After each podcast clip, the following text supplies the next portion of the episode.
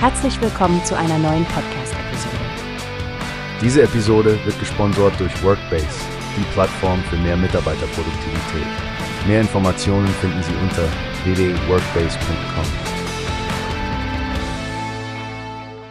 Hast du schon den neuesten Artikel über das Tatort-Kommissar-Karussell gelesen? Echt spannend, was da alles passiert ist. Oh ja, ich finde es faszinierend, wie viele verschiedene Teams es gibt und wie sich die Charaktere über die Jahre entwickelt haben. Nehmen wir zum Beispiel das neue Team aus Berlin mit Kommissar Karov und Polizeidozentin Bonard. Nachdem Karov sieben Jahre lang mit Kollegin Rubin ermittelt hat, gibt's jetzt diese politische Verschwörungsdoppelfolge. Das ist so eine coole Dynamik zwischen den beiden.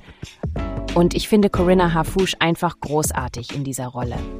Aber sprichst du auch Murat aus Hessen an? Ich meine, seine Fälle sind doch echt abgefahren. Absolut. Die Episoden sind ja fast Kunstwerke mit all den Anspielungen auf Tarantino und Kubrick. Die Frage ist ja immer, wie weit kann Tatort gehen, ohne zu abgehoben zu wirken. Stimmt.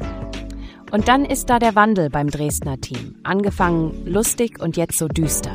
Echt interessant, wie sich die Stimmung ändern kann. Oh, und dann das Hamburger Team mit Falke, der nach Till Schweigers Chiller wieder zurück ist. Punk bleibt, auch wenn die Ermittlungspartner wechseln. Diese Serienwelt ist echt vielfältig. Münster mit Börne und Thiel, die mit ihrem Humor die Quote hochhalten, die sind einfach nicht totzukriegen in den Tatort-Jahrescharts. Ja, Börne und Thiel haben wirklich eine einzigartige Chemie. Aber was denkst du über das Dortmunder Team mit Faber und Herzog? Die Backstory von Kommissarin Herzog ist ja noch nicht so ausgeleuchtet. Da muss ich dir zustimmen, da ist auf jeden Fall noch Potenzial nach oben, aber auch die Konstanz bei den Kölner Ermittlern Ballauf und Schenk, die wirken wie ein altes Ehepaar. So lange dabei und doch funktioniert das Team immer noch. Apropos lange dabei, Odenthal aus Ludwigshafen ist ja die Dienstälteste. Ihre Entwicklung finde ich super, wie sie vom Sidekick zur vollwertigen Partnerin wird. Da könnten sich einige andere ein Beispiel nehmen, oder? Absolut. Und dann diese ganz anderen Charaktere wie die Franken, Voss und Ringelhahn, die bald nicht mehr zusammen ermitteln werden. Der Wandel ist das einzige Konstante im Tatort-Universum. Ja, das Auf und Ab der Teams macht Tatort so real und greifbar. Egal, ob es um die ewigen Junggesellen in München oder das jüngste Team in Bremen geht. Oh, wir könnten über jeden einzelnen noch stundenlang sprechen. Wirklich ein Mikrokosmos deutscher Fernsehkultur, dieser Tatort, nicht wahr? Absolut, Frank.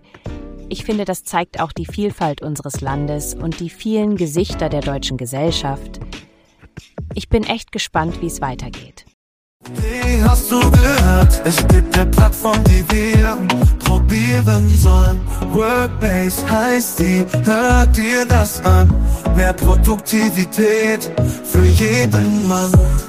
Werbung, dieser Podcast wird gesponsert von Workbase. Mehr Mitarbeiterproduktivität, hört euch das an. Auf du